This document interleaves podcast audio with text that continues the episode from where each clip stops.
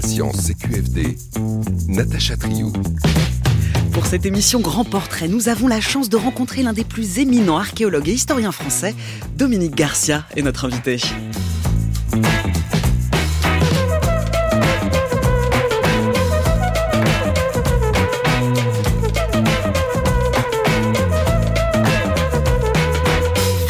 De l'archéologie préventive, après avoir passé dix ans à la tête de l'INRAP, son mandat vient d'être renouvelé. Spécialiste de la proto-histoire, cette période qui se situe entre 3000 et 120 ans avant notre ère, Dominique Garcia dévoile le passé qui existe sous nos pieds et revisite l'histoire profonde de la France. Des enquêtes archéologiques qui bouleversent nos savoirs et qui révèlent qu'il n'y a pas une racine du peuple français, mais un peuple qui se met en route à travers des influences variées. Dominique Garcia, emporté par la fouille. Dominique Garcia, bonjour. Bonjour. Vous êtes archéologue et historien. Depuis 2014, vous êtes président de l'Institut national de recherche archéologique préventive, l'INRAP, créé en 2002, et professeur à l'université Aix-Marseille. Merci d'avoir accepté notre invitation. Merci à vous, je suis très heureux d'être là. Merci, puis merci à vous qui nous écoutez. Merci d'être là au rendez-vous à toute heure en podcast sur l'appli Radio France. Vous pouvez aussi nous suivre sur X, anciennement Twitter, sur notre fil CQFD avec notre live tweet qui commence tout de suite. Alors comment avez-vous vu évoluer la discipline entre vos premières fouilles et maintenant? Quelles en sont ces évolutions futures et quelle archéologie pratiquer dans un monde soumis à l'urgence climatique qui menace aussi les vestiges du passé? Nous sommes ensemble jusqu'à 17h pour répondre à ces questions. Pour commencer, quelle est votre perception, votre conception de l'archéologie préventive Pour introduire cette question, voici notre archive du jour de 1949. Toutes les personnes qui s'intéressent à l'archéologie savent quelle somme considérable de savoir, d'intuition, de patience, de ténacité doit posséder l'homme qui s'aventure dans le champ de cette science. Il ne suffit pas de bien connaître l'histoire de l'art. Il faut être encore architecte, épigraphiste, philologue, arpenteur, géologue et chimiste. Le déblaiement d'un site, que ce soit celui d'une ville, d'un palais, d'une nécropole, exige une minutie qui paralyse la hâte de la découverte. Imaginez qu'un trésor vous attend peut-être au plus profond de ce monticule, mais vous ne l'atteindrez qu'après avoir exactement retiré toutes les couches de terre accumulées par les siècles. Pour arriver au chef-d'œuvre éblouissant ou à l'objet rarissime, il convient d'avoir examiné, prospecté, dessiné, photographié toutes les strates de civilisation que vous rencontrez sur votre route. N'oubliez pas que dans une recherche comme celle-ci, rien n'est insignifiant, que le coup de pioche maladroit d'un ouvrier ou le geste furtif qui escamote une, pièce précieuse peut détruire ou retarder tout ce que nous avons à apprendre des ruines que nous fouillons. L'archéologue doit donc être précautionneux et vigilant. Il doit en un mot posséder toutes les qualités, et davantage encore, celles que Napoléon estimait le plus chez ses généraux, il doit avoir de la chance. La voix de Marcel Brion, essayiste, critique littéraire et historien de l'art français en 1949 sur la radiodiffusion française. Dominique Garcia, est-ce une vision de l'archéologie que vous partagez? Alors on a sans doute un peu évolué. On va dire que si aujourd'hui euh, l'archéologue a de la chance, c'est parce qu'il sait qu'il n'a pas toutes les qualités et donc il s'entoure de collaborateurs, de collègues, de confrères qui lui permettent de pratiquer cette activité, non plus comme on l'entendait dans cette archive avec euh, le professionnel sur le terrain entouré d'ouvriers qui risquent de casser les vestiges, mais euh, avec une équipe qui est donc sur le terrain et on transforme en fin de compte le, chantier de fouille en laboratoire à ciel ouvert.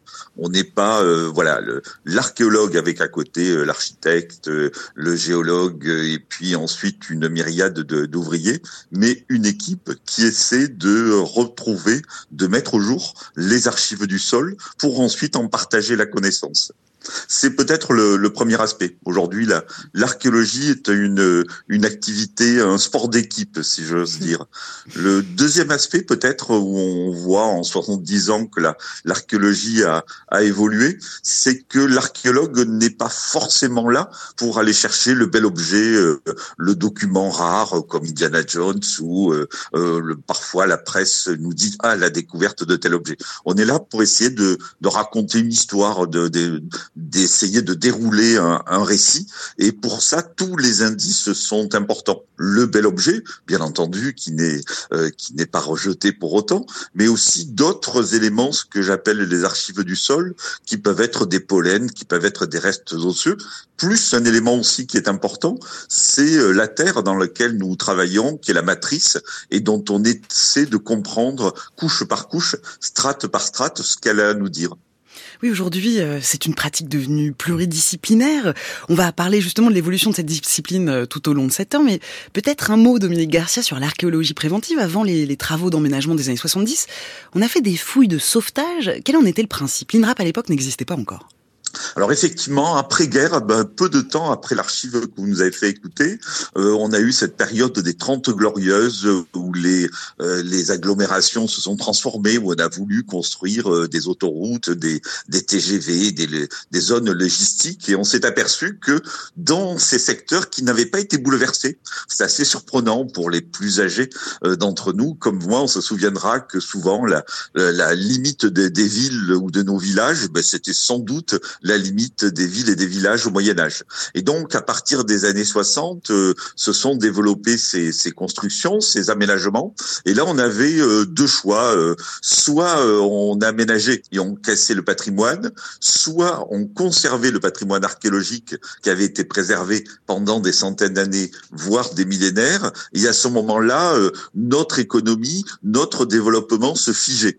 Et donc, le choix qui a été fait à un moment donné, c'est de concilier ces deux actions à la fois aménager le territoire, mais également en garder euh, la mémoire. C'est l'archéologie préventive.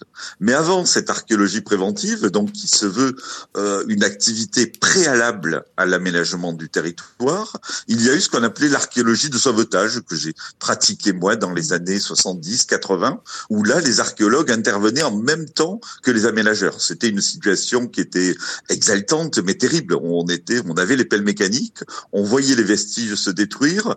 Euh, et puis il y avait euh, voilà quelques jours, quelques heures, souvent euh, le soir ou le week-end, pour sauver des vestiges avant que l'on construise un parking, un lotissement, etc. Alors il y a eu de belles découvertes parce qu'il y avait beaucoup de travaux d'aménagement, mais aussi beaucoup de, de casses.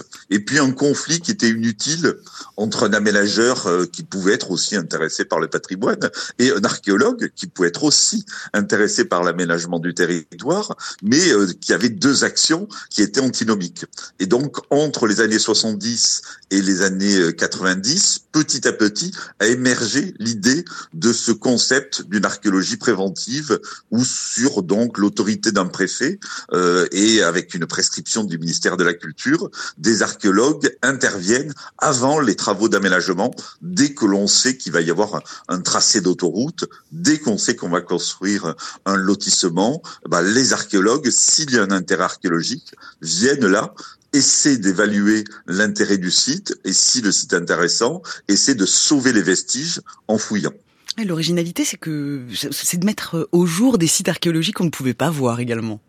Ben oui, c'est en fin de compte tout un patrimoine qui était euh, caché. On a en tête tout ce qu'on pourrait qualifier le, le, patrimoine officiel, les châteaux, les dolmens, euh, Notre-Dame de Paris, euh, voilà, ces sites classés monuments historiques, ces sites classés à l'UNESCO, qui constituaient notre patrimoine, qui nourrissaient le récit national, mais il n'était en fait que la partie émergée de l'iceberg, dans tous les sens du terme. En dessous, sous la terre, sous nos maisons, on avait des vestiges. Voilà, dans Paris aujourd'hui, on voit Notre-Dame, mais euh, dans les rues de Paris, euh, sous le, le, macadam, on a des niveaux du Moyen Âge, on a des niveaux euh, de la période romaine, on a des niveaux gaulois, et donc au gré de l'aménagement du territoire, au gré de l'aménagement des villes, on peut en savoir plus sur leur histoire. Alors ça, c'était pour le domaine urbain, mais il y a aussi tout le domaine rural. Je vous parlais tout à l'heure de ces les grands tracés de TGV, les grandes construction d'autoroutes qui ont été en fin de compte des grands sondages à travers toute la France qui ont permis d'avoir une vision beaucoup plus large de notre territoire et de son histoire. Ce n'était pas qu'un seul site entouré de murs, c'était aussi ce qu'il y avait entre les sites. Et donc surgit cela euh, des sujets patrimoniaux et scientifiques importants euh, parce qu'on avait en fin de compte euh, entre deux agglomérations, entre deux sites gaulois, entre deux sites préhistoriques, on avait aussi des champs, on avait des routes, on avait des carrières, on avait des sanctuaires, et donc en fin de compte des archives, des données qui étaient jusqu'à présent peu étudiées. Et cette archéologie préventive, qui n'a pas que des qualités, euh, qui a aussi des faiblesses, elle a permis comme ça de compléter euh, les euh, différentes pièces du puzzle de l'histoire de nos territoires. Là où on avait qu'un patrimoine archéologique émergent au milieu de nos villes ou parfois isolé dans la campagne. Là, c'est tout le pays qui s'est transformé en site archéologique et qui aujourd'hui permet de nourrir les problématiques des chercheurs. Un projet qui a fait suite aux 20 ans de l'Institut, qui s'est construit un peu en même temps que ce bilan euh, sur l'INRAP, c'est votre publication, Dominique Garcia, l'Atlas archéologique de la France, qui est paru en novembre dernier aux éditions Talendier. C'est déjà un ouvrage de référence. Les 50 000 sites archéologiques de France y sont répartis ça c'est inédit. C'est une mise à plat de l'ensemble de la documentation archéologique en France? Alors voilà, tout à l'heure, je vous disais que cette archéologie préventive n'avait pas que des qualités, c'est qu'en fin de compte, l'archéologue démonte le site archéologique, essaie de, de, fouiller comme ça les vestiges strate après strate, et ensuite les sites n'existent plus par définition, vu qu'on va retrouver une école, on va retrouver une route. Or, depuis 20 ans, l'INRAP, chaque année, fouille environ 2000 sites, donc en 20 ans, euh, il y a 40 000 sites, auxquels il faut rajouter aussi les sites fouillés par nos collègues des collectivités territoriales, des archéologues rattachés à des musées, euh, euh, des euh, institutions comme le CNRS et l'université, bien entendu. Mais donc aujourd'hui, en France, on a à peu près 50 000 sites connus, bien localisés, qui ont donné des informations, mais ces sites ne sont plus visibles. Et donc, avec, cet, avec cet atlas, avec Marc Bouiron, avec une cartographe, Aurélie Boissière, et puis en s'entourant d'une quinzaine de collègues, on a essayé remettre en surface, de refaire, de remettre au jour l'ensemble de ces vestiges de la première occupation sur le territoire national jusqu'à aujourd'hui. Et en fin de compte, cet atlas, euh, on essaie que le lecteur euh, lise chaque carte de ce livre, il y en a une centaine, comme une strate récemment mise au jour. Et donc on lui dit voilà page après page, voilà ce que euh, notre histoire la plus profonde peut nous apprendre, peut révéler, et euh, chaque page est présentée presque comme une strate, et donc on restitue euh, l'ensemble des découvertes réalisées sur le territoire national dans cet ouvrage avec une centaine de cartes, une quinzaine de, de chapitres thématiques et aussi des photos mmh. pour donner à voir ce patrimoine qui n'est plus visible, mais qui aujourd'hui permet de dérouler un récit, celui d'une occupation du territoire français sur le temps long pourquoi avoir justement euh, fait le choix de l'atlas? Pourquoi passer par la carte pour raconter ce que l'on trouve sous la Terre? Alors je crois que c'est quand même, on est tous fascinés par les par les cartes. Enfin, quand, je dis tous, je sais pas, je n'ai pas fait un sondage, mais la carte, on a envie de s'y plonger, on a envie de s'y voir. Ça nous donne des éléments de repère. tout de suite sur une carte, on cherche à savoir où on est et on cherche à savoir ce qu'il y a autour de nous. Et donc ça nous a semblé important de de mettre ça à plat et puis de montrer que justement euh, tout le territoire était occupé, voire avec des limites un peu différentes. Voilà, dans cette dans cet atlas, on, on commence sur la plus ancienne humanité, il y a environ euh, un, million d'années. Et là, donc, on donne des contours de la France qui étaient tout autres, parce que euh, la, la mer était à 120 mètres euh, beaucoup plus bas. L'homme de Nandertal, à des périodes plus récentes, pouvait traverser la Manche sans se mouiller les pieds, pour plus qu'il en ait eu envie de, le faire. Les glaciers descendaient à peu près jusqu'à la, à région de Lyon. Donc, en fin de compte, lire cet atlas et regarder quatre cartes à P4, c'est restituer un territoire qui est différent de celui qui est aujourd'hui, mais aussi de montrer que ce peuplement n'est pas limité à ces sites euh, que j'appelais tout à l'heure les sites officiels qui sanctuarisent les données, et donc de voir qu'il y a de l'art préhistorique pas uniquement dans la vallée de la Dordogne, mais qu'on en a aussi euh, dans la région parisienne, on en a à Renancourt dans la région d'Amiens, on en a en Bretagne, et donc montrer que cet art préhistorique qui aujourd'hui conservé uniquement dans les, dans les grottes. On a le cas de, de Cosquer, de Chauvet, des grottes, je disais, j'évoquais tout à l'heure les, les grottes de la vallée de la Vézère en Dordogne. Or, les hommes préhistoriques faisaient de l'art partout ou quasiment partout. Et aujourd'hui, cette archéologie a permis de le révéler, donc on le met à plat. Et on fait comme ça de manière pédagogique. Pour chaque période, on essaie comme ça de mettre en avant les dossiers qui nous paraissaient les plus importants dans le domaine de l'habitat, de la religion, de l'économie, mettre une carte, mettre à plat documenter et puis euh, donner euh, quelques mettre en avant quelques questions et parfois mm. apporter quelques réponses. Pour la partie néolithique que vous avez coordonnée, vous avez abordé des thématiques un peu originales qui, qui ne sont pas euh, traitées habituellement, on y reviendra. Mais d'où vous vient votre goût pour l'archéologie? Quelles sont les époques qui vous passionnent en particulier? Restez à l'écoute, on y vient dans quelques instants.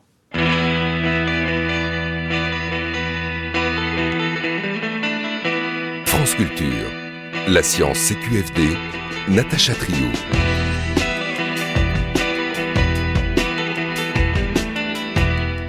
En direct sur France Culture, nous avons la joie et l'honneur de recevoir Dominique Garcia. Nous parlons de patrimoine archéologique. Nous venons de parler des missions de l'INRA, ces missions hein, qui sont de concilier deux actions, l'aménagement du territoire et l'enrichissement euh, des connaissances dans l'histoire de l'humanité. On vient de voir hein, qu'il s'agit d'un bien commun et d'une ressource non renouvelable. Mais avant ça, euh, avant de, prolonger euh, sur ces questions d'archéologie préventive, un mot sur votre parcours, Dominique euh, Garcia. Vous êtes né le 3 juin 1962 à Clermont-Lérault, à quelques kilomètres du très beau lac du Salagou, au pied du Larzac. Enfant, vous vous intéressiez déjà à l'archéologie? Oui, moi voilà, je suis, enfin c'est pas très original, hein, je suis un enfant de Languedocien qui a été intéressé peut-être avant euh, par la géographie plus que par l'histoire. Voilà, tout, voilà, jeune, j'essaie de voir ce qu'il y avait autour de moi, de me situer dans l'espace.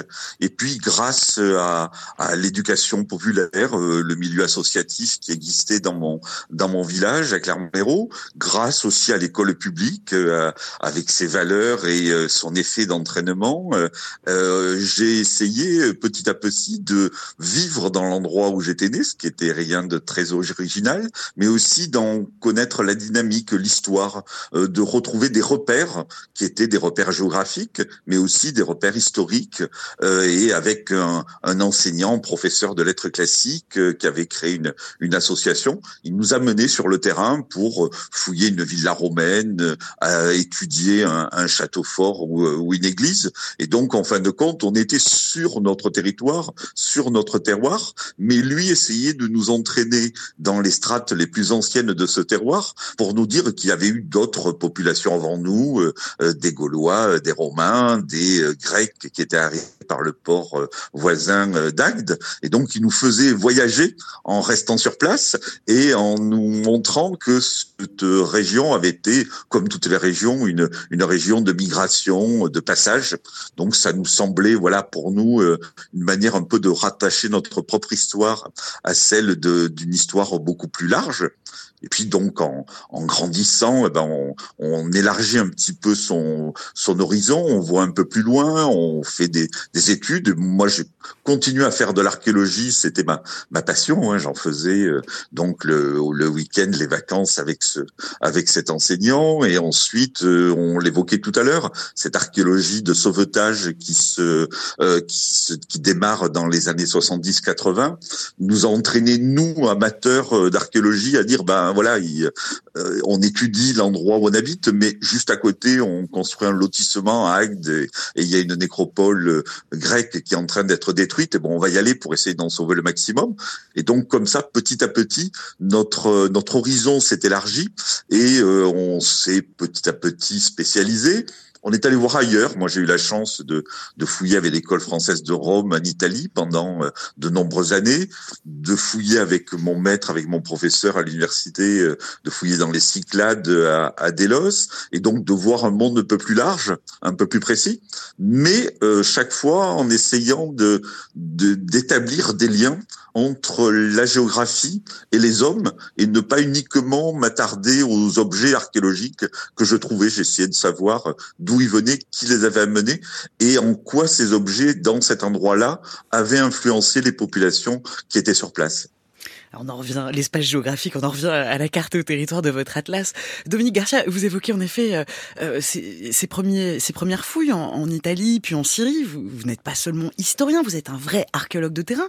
Qu'est-ce qu'on ressent sur un chantier de fouilles? Est-ce qu'il y a une émotion particulière?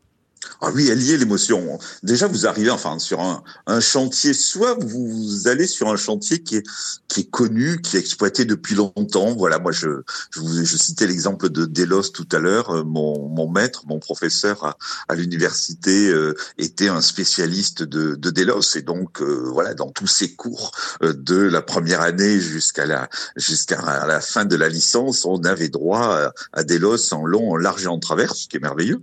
Et donc la première fois que je suis allé à Delos, j'avais l'impression de tout connaître, de tout connaître de ce qu'il y avait en surface. Et en revanche, attiré, bien entendu, par ce qu'il y avait en dessous, en disant comment toi tu vas pouvoir euh, sortir euh, quelques quelques objets, quelques documents pour essayer comme ça d'écrire quelques lignes supplémentaires de l'histoire de ce site.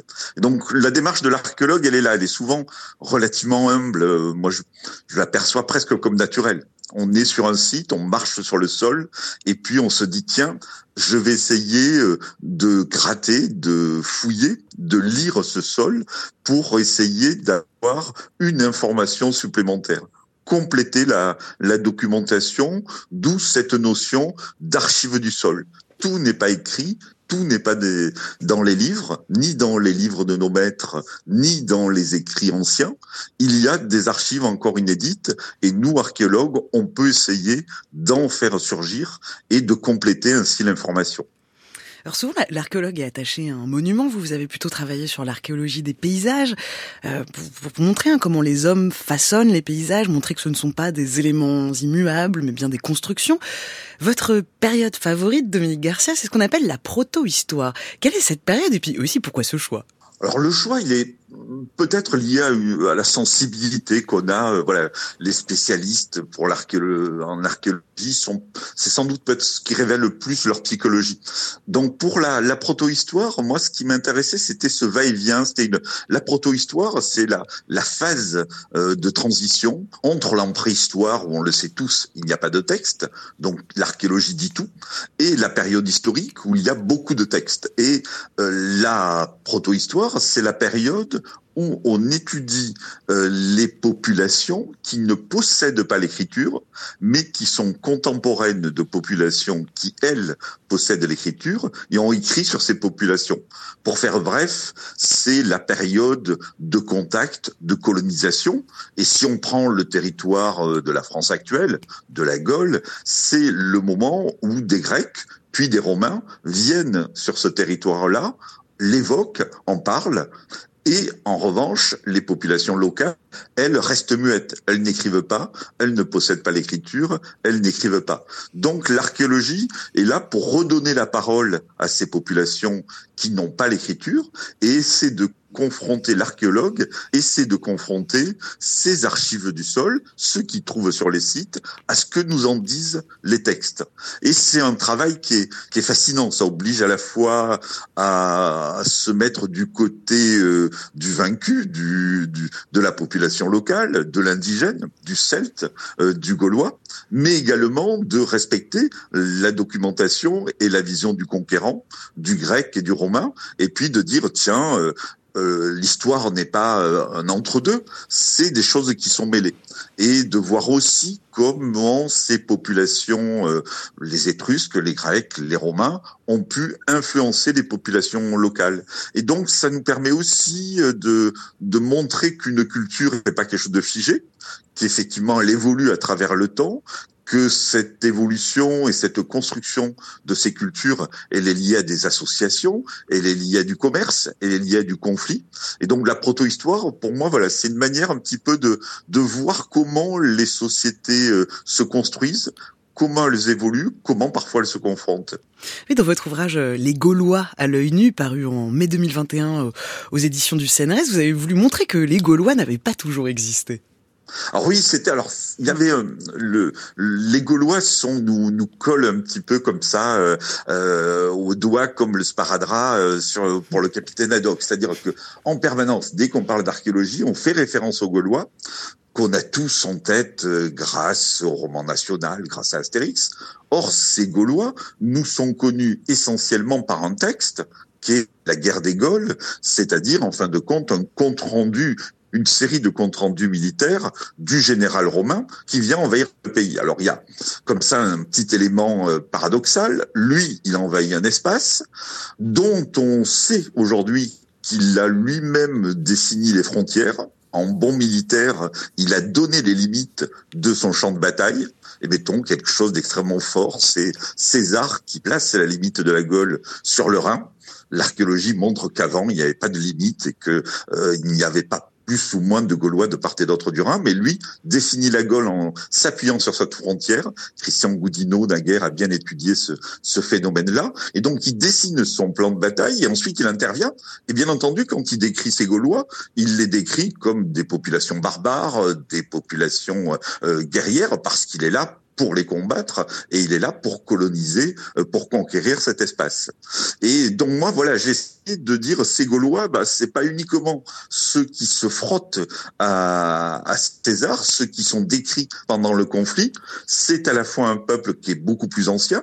On a euh, des traces de cette civilisation au moins depuis sept siècles avant que César intervienne, mais inversement que ces Gaulois n'avaient toujours, n'avaient pas toujours existé, euh, qu'ils étaient eux-mêmes une construction et probablement donc des populations d'agriculteurs et d'éleveurs influencés par la culture grecque, influencés par le commerce méditerranéen et qui donc s'étaient construit une propre identité était rentré d'ailleurs dans une activité euh, commerciale et d'échange avec le monde grec puis avec le monde romain, jusqu'à un moment donné où le, les conflits commencent à naître et où on rentre dans une période de colonisation.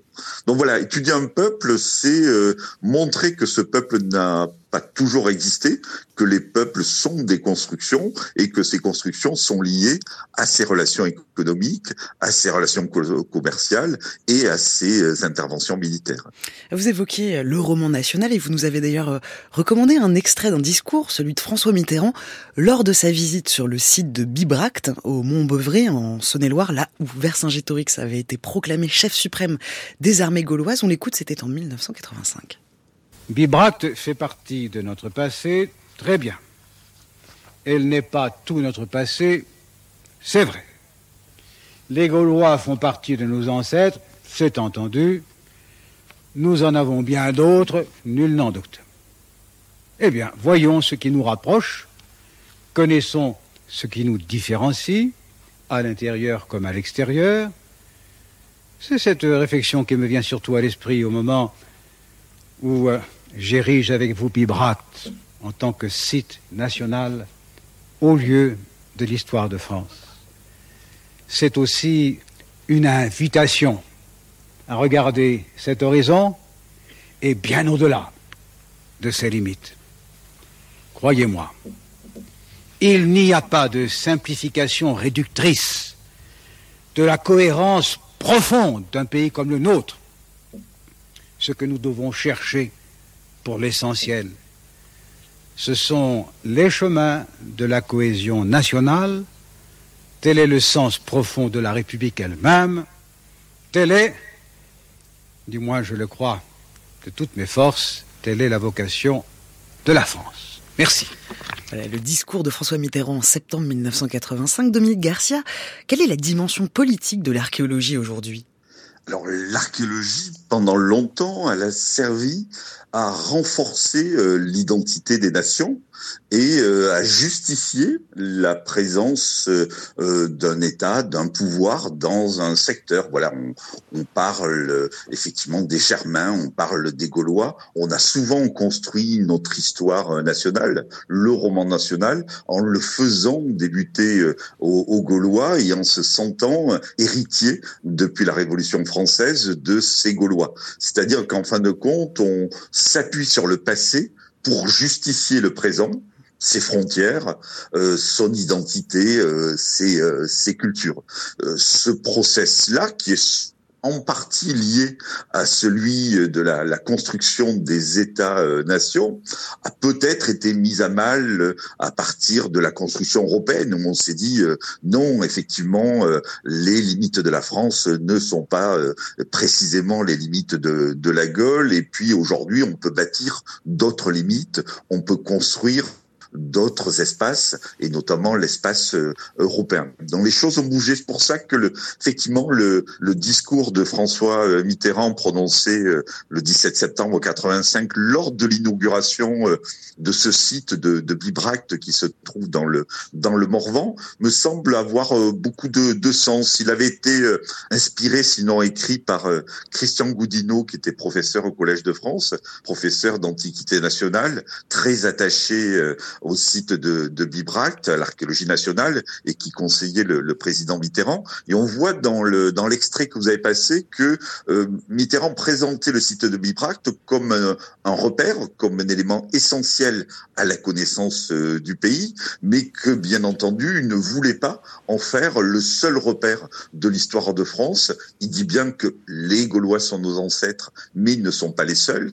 Et il montre du haut du Morvan euh, de ce de Bibracte auquel il était attaché qu'il y a une histoire singulière liée à ces populations gauloises, mais qu'il faut dépasser les frontières pour relier ce qui passe autour. Et d'ailleurs, c'est ce qu'il a réussi euh, en mandatant euh, Christian Goudineau sur le site de Bibracte, qui est devenu un site européen qui chaque année encore accueille des chercheurs euh, de tous les de tous les pays pour fouiller ce site gaulois et en fin de compte échanger sur les techniques et sur la société celtique. Vous rappelez d'ailleurs l'importance de ne pas oublier que les grandes vagues migratoires ne sont pas le propre de notre époque dans votre ouvrage intitulé Archéologie des migrations paru en 2017, Dominique Garcia. Oui, dès euh, ces périodes-là, avec Hervé Lebras, et donc l'INRAP avait organisé un colloque euh, au musée de la Porte Dorée sur l'archéologie des migrations pour montrer que euh, le propre de l'homme est effectivement de, de, bouger. Encore vous, récemment, vous avez invité le professeur Hublin pour évoquer le cas du, du peuplement de, de l'Europe, et donc on le montre également dans notre atlas, l'homme n'est pas originaire de, l'Europe, il vient d'Afrique.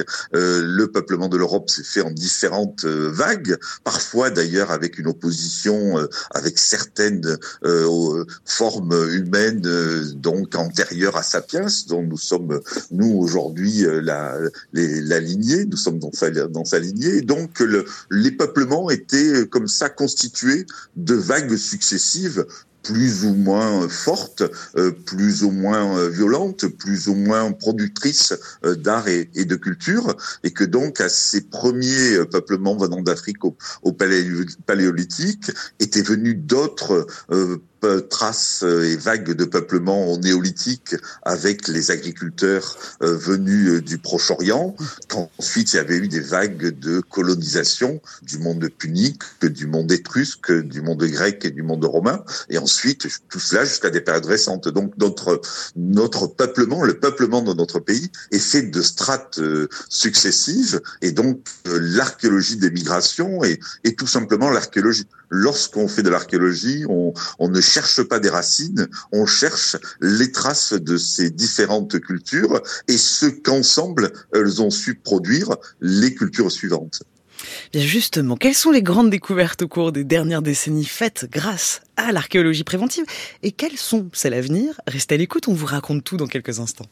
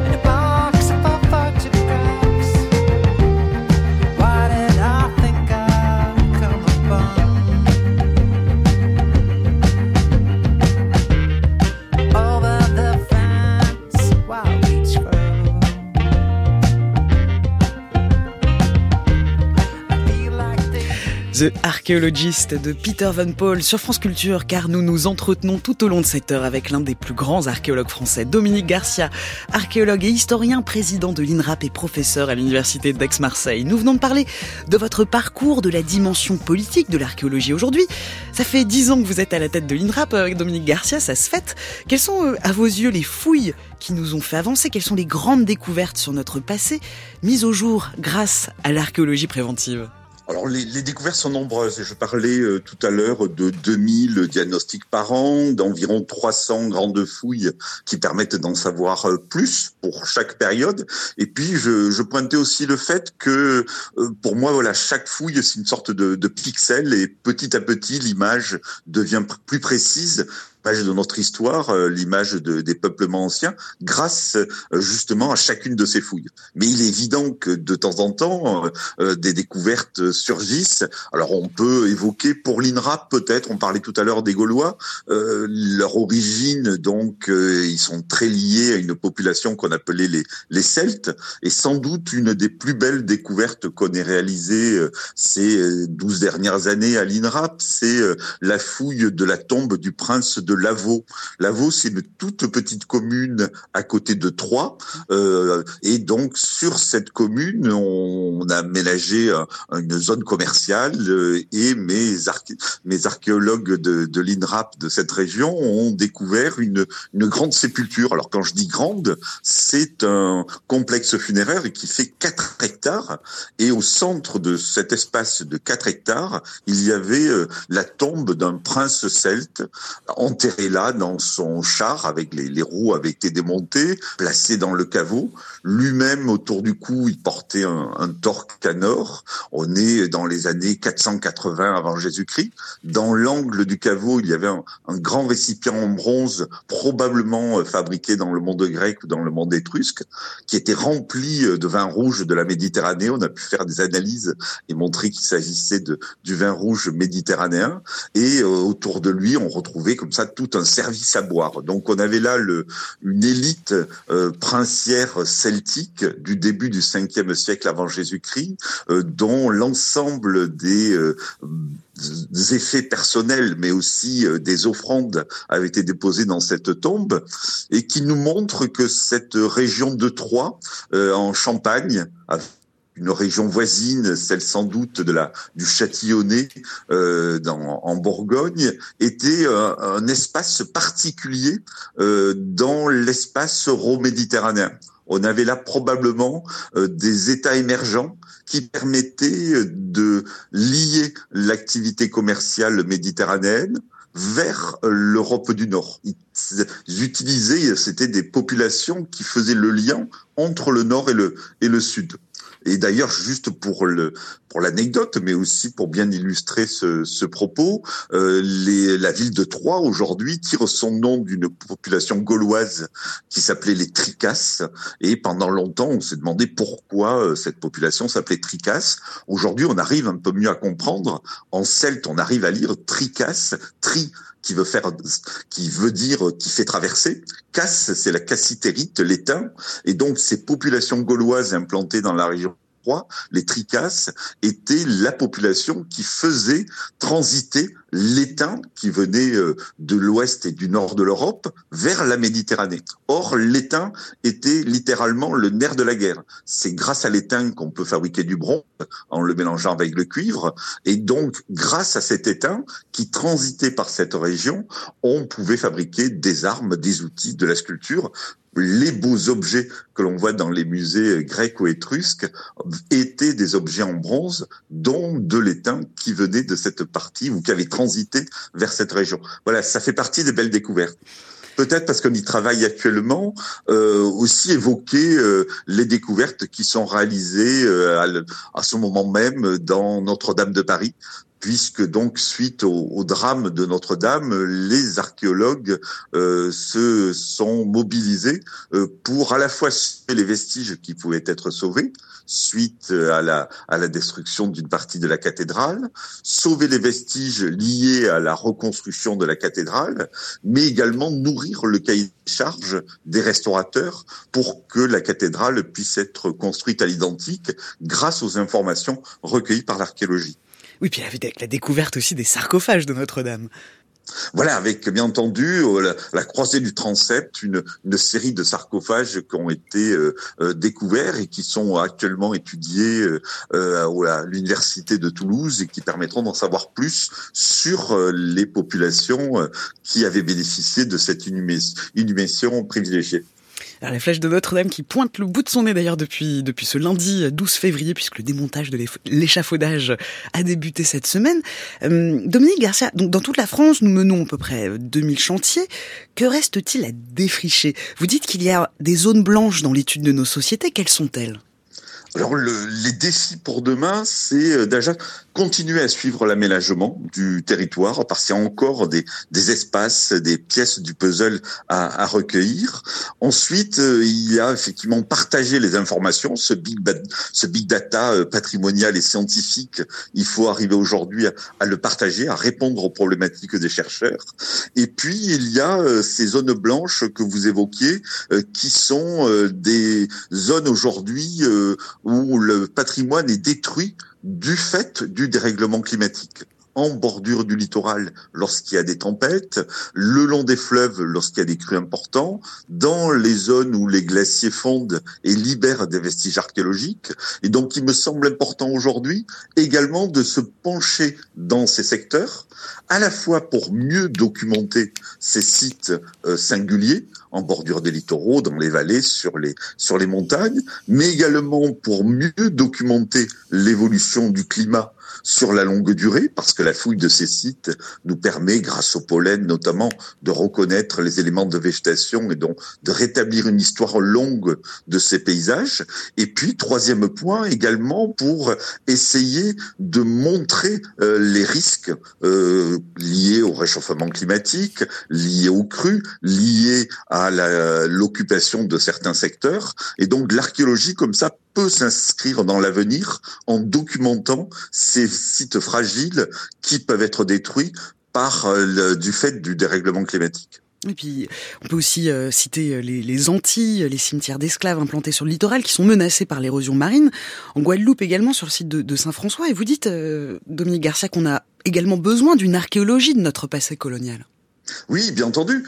Tous ces espaces, voilà, quand j'évoquais la France, j'évoquais la métropole et bien entendu les, les outre-mer et on, on, fait une archéologie aujourd'hui de, de, qualité euh, euh, dans les Antilles, en Guyane, à la Réunion et même à Mayotte où on est intervenu euh, récemment et où on a pu étudier la mosquée de, de Tsingoni. Il me semble important de restituer l'histoire à tous et donc bien entendu dans les outre-mer, c'est une action que l'INRAP porte haut sous le, le contrôle du ministère de la Culture pour que l'histoire ne soit pas uniquement euh, l'histoire euh, métropolitaine, mais bien celle de l'ensemble des, des territoires. Vous avez euh, signé, publié une tribune mardi dans le journal Le Monde où justement hein, vous dénoncez comment le, le, dérèglement climatique détruit des environnements côtiers, fluviaux, montagnards, avant qu'on ait pu faire justement des fouilles, comme vous dites. Dans votre tribune, vous plaidez pour une dotation financière spécifique pour faire l'expertise de ces sites en danger. À ce propos, nous avons la réaction d'un de vos collaborateurs. Bonjour Dominique, et bravo pour ce bel atlas archéologique qui certainement fera date pour un certain temps. Et bravo pour ta tribune dans le journal euh, Le Monde à propos des problèmes de l'archéologie liés euh, aux destructions, euh, pas seulement humaines, mais désormais naturelles liées au changement climatique. C'est effectivement notre capacité à nous archéologues de de, par de l'archéologie euh, dans les médias qui fait que nous pouvons défendre l'archéologie. L'archéologie, c'est bien chez les autres, euh, mais l'archéologie métropolitaine, c'est souvent beaucoup plus mal vu des euh, décideurs. Et c'est quelque chose qui n'est jamais gagné, comme tu évoques la, la taxe sur l'aménagement euh, reversé à, l'INRAP euh, pour euh, pour les fouilles préventives, taxe dont Bercy perçoit garde 25%. pour lui, Bercy qui n'a jamais aimé l'archéologie métropolitaine et ne l'aimera jamais, les 25% qui effectivement seraient bien utiles pour préserver les sites attaqués à la fois par le réchauffement climatique, la remontée de la mer, etc., etc. Voilà, bonne continuation. À bientôt. C'est le, le jeu de l'invité mystère, Dominique Garcia. Je pense que vous avez deviné le collaborateur en question alors c'est pas un collaborateur, c'est un collègue Jean-Paul Demoule qui est professeur émérite à la, à, la Sorbonne et qui effectivement a bien résumé la, la situation. Aujourd'hui, voilà, on est tous héritiers de, de ce patrimoine, euh, celui qui est mis en danger par euh, l'aménagement du territoire, mais aussi celui qui est mis en danger par euh, le dérèglement climatique dont on est tous plus ou moins un peu responsables, et dont je crois aujourd'hui qu'il est important effectivement qu'on puisse euh, l'étudier pour partager la connaissance, mais aussi pour prévenir. Voilà. Euh, étudier les crues, étudier la manière dont les populations anciennes ont su s'en protéger, et quelque chose aujourd'hui qui peut nous documenter. Et en plus, nous renseigner de manière euh, paisible. On n'est pas dans l'émotion, on n'est pas dans le choc justement de la de la destruction, de la catastrophe. Voilà, moi je prône une archéologie comme étant une productrice de modèles. On a euh, des situations anciennes que l'on documente, que l'on décrit euh, euh, proprement, que l'on dont on partage la connaissance et dont on peut peut-être euh, s'inspirer. Mais justement, plus précisément, comment comment l'archéologie peut-elle contribuer à un avenir durable, pour reprendre les mots de votre tribune? Alors si on prend le, le cas euh, des crues euh, aujourd'hui, euh, voilà, on parlait tout à l'heure de de l'homme qui par nature était migrant, mais aujourd'hui la situation est, est bien plus importante. Les gens voyagent, construisent, aménagent, et donc on voit dans les cas récents de de construction dans des zones inondables que les populations qui se sont implantées là euh, ont perdu la mémoire, on ne connaissent plus euh, l'histoire euh, du secteur. Et donc fouiller dans certains secteurs, c'est montrer que pendant euh, longtemps, euh, les gens euh, ne sont, sont n'ont pas aménagé leur maison dans le cours majeur d'un fleuve, ou s'ils le faisaient, ils mettaient en place certaines précautions. que dans le cas, et on le voit bien, nous, quand on étudie les, les macro-restes végétaux, on faisait attention aux espèces qui étaient implantées, aux activités agricoles qui étaient mises en place. Donc c'est peut-être utiliser l'archéologie pour mieux décrire euh, les terroirs, pour mieux décrire les territoires et en faire, comme je disais tout à l'heure, des modèles qui peuvent inspirer les modes de développement actuels. C'est la même chose pour les techniques de, de construction. On parle aujourd'hui d'un renouveau de l'architecture en terre, dont on connaît euh, les qualités euh, thermiques dans les périodes anciennes qui est une des techniques relativement solides. Et donc là aussi euh, grâce à l'archéologie on pourrait documenter ces éléments là c'est-à-dire une archéologie qui euh, renseigne sur le passé mais qui aussi nourrit euh, notre histoire et peut éventuellement nous aider à franchir le cap c'est une archéologie qui a bien les pieds dans le présent, qui est consciente donc des, des défis contemporains. Et d'ailleurs, sur ces questions-là, euh, un, mot également sur l'artificialisation, parce que chaque année, la France perd 20 000 à 30 000 hectares d'espaces naturels, agricoles et forestiers sous la pression des activités humaines. Étalement des villes, développement d'infrastructures, bétonisation. L'artificialisation des terres, c'est l'une des causes de la perte de la biodiversité. Est-ce que c'est aussi une des causes de perte définitive de vestiges archéologiques? Alors, bien entendu, hein, l'archéologie, les vestiges archéologiques sont une ressource euh, qui n'est pas renouvelable. Ça, c'est le premier point. Ensuite, je parlais tout à l'heure d'approche euh, sereine euh, concernant ces, ces phénomènes-là on peut aussi euh, inverser un petit peu le, paradigme euh, concernant ces notions d'artificialisation. On entendait euh, le président Mitterrand lors de l'inauguration du, site de Bibracte. Bibracte était une très grande ville sur le sommet du Mont Beuvray là aujourd'hui on se trouve une forêt. Donc en fin de compte, euh, là aussi ça peut nous interroger. La ville est une invention relativement récente. C'est pas forcément quelque chose qui va durer pendant des centaines ou des millénaires d'années. Et euh, en plus, dans les forêts actuelles, on peut en dessous avoir des villes. Et demain, les choses peuvent être inversées. Donc euh, l'artificialisation montre aussi parfois que sous des espaces qu'on appelle aujourd'hui naturels, bah, en fin de compte, ce sont des espaces qui ont déjà été construits, qui ont déjà été aménagés. On arrive euh, vers la fin de, cette émission. Enfin, on a encore quelques minutes ensemble, Dominique Garcia. Mais une question, puisque voilà, vous êtes euh, depuis dix ans à la tête de, de l'INRAP, votre mandat a été euh, reconduit.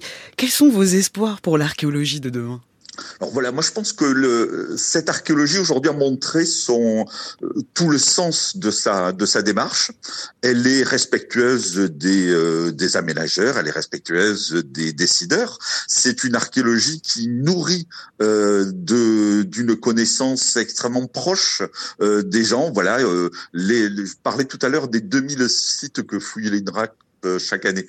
On fouille partout en France là où il y a des ronds-points, là où il y a des parcs logistiques.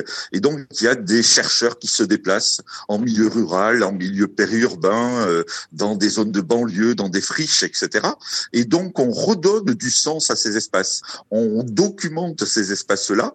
Et euh, voilà, il y a des endroits en France où il n'y a pas de théâtre et des endroits en France où il n'y a pas de cinéma. Mais partout en France, il peut y avoir une équipe d'archéologues qui redonne qui éclaire le passé de ces secteurs. Donc, je trouve que c'est une archéologie citoyenne qui euh, documente les phénomènes de migration, de climat, d'alimentation.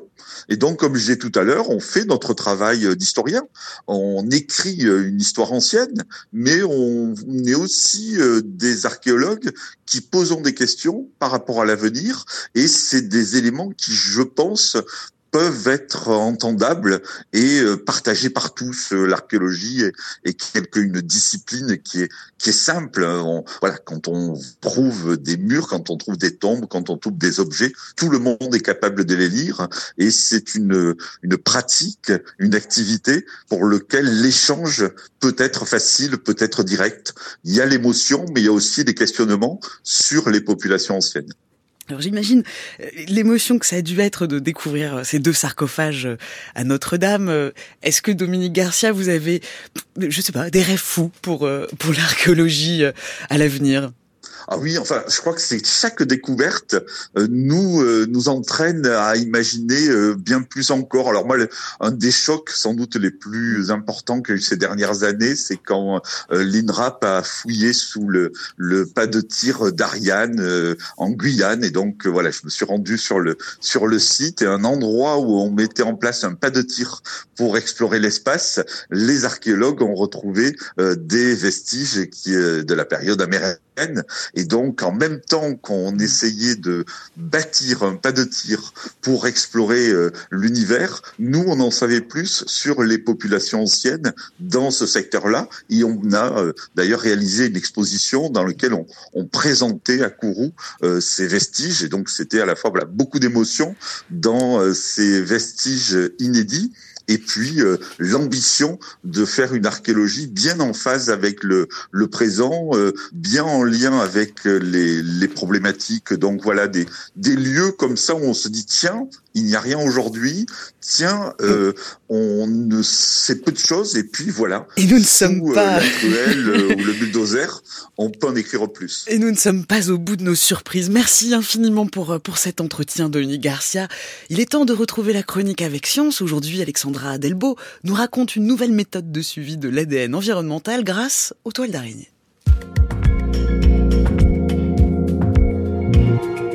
Comment sonder la biodiversité environnante? C'est un enjeu crucial, actuel et passé, déterminer qui est dans les parages. Dans le passé, ce qui nous intéresse, c'est de recréer entièrement des paysages, dévoiler quelles espèces de végétaux bordaient une rivière ou venaient s'abreuver un mammouth il y a plusieurs millions d'années par exemple. Ce sont des paléo-environnements. Et dans le présent, cette fois, estimer quelles espèces se côtoient est essentiel dans un contexte de sixième extinction de masse.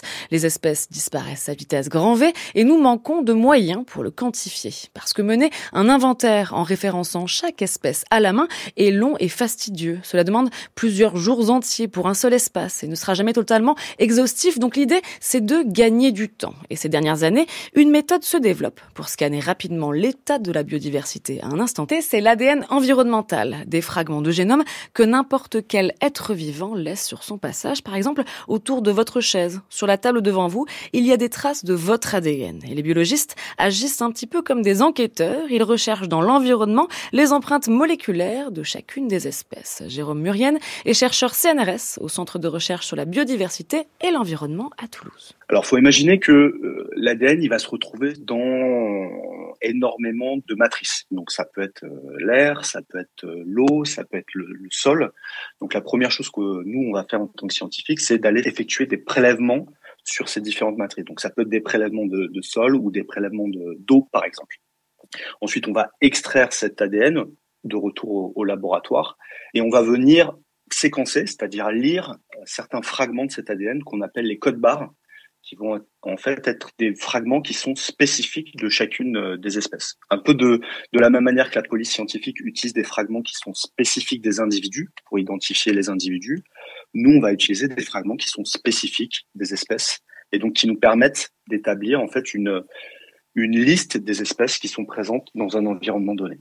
Maintenant que l'on arrive à récolter des quantités de données, à les manipuler et à les analyser, la limite de l'ADN environnemental n'est plus tellement technique. On peut le faire et on sait le faire. La question est plutôt jusqu'à quel point? Quelle est l'efficacité de chaque méthode? Est-ce que telle façon de prélever l'ADN environnemental va nous permettre de dresser un bon portrait robot de la biodiversité présente? C'est pourquoi cette nouvelle étude parue dans iScience propose une méthode un petit peu innovante, aller pêcher l'ADN environnemental grâce aux toiles d'araignée, en les fragments d'ADN flottant dans l'air comme dans un filet.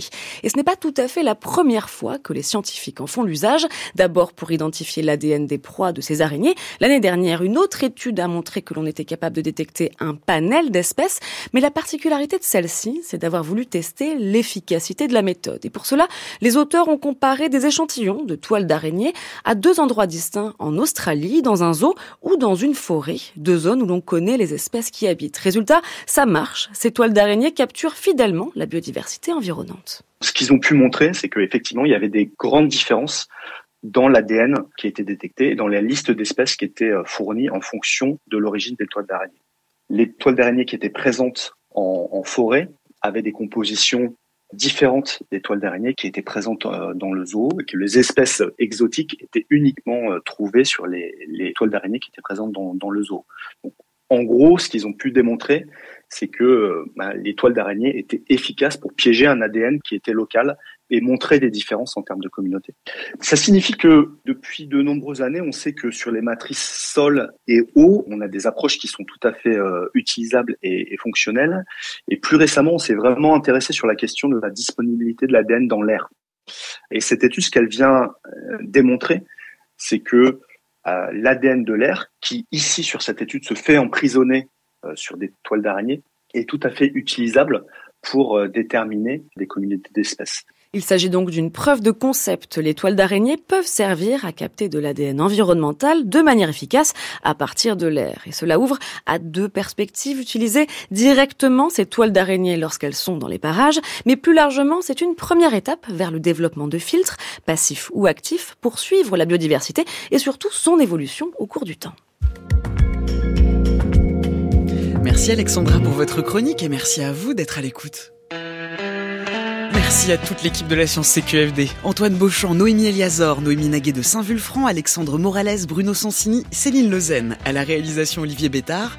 À la technique aujourd'hui, Florent Bujon. Vous pouvez nous écouter partout, à toute heure, en podcast, sur le site franceculture.fr ou sur l'appli Radio France. C'était ce qu'il fallait démontrer à ce jour.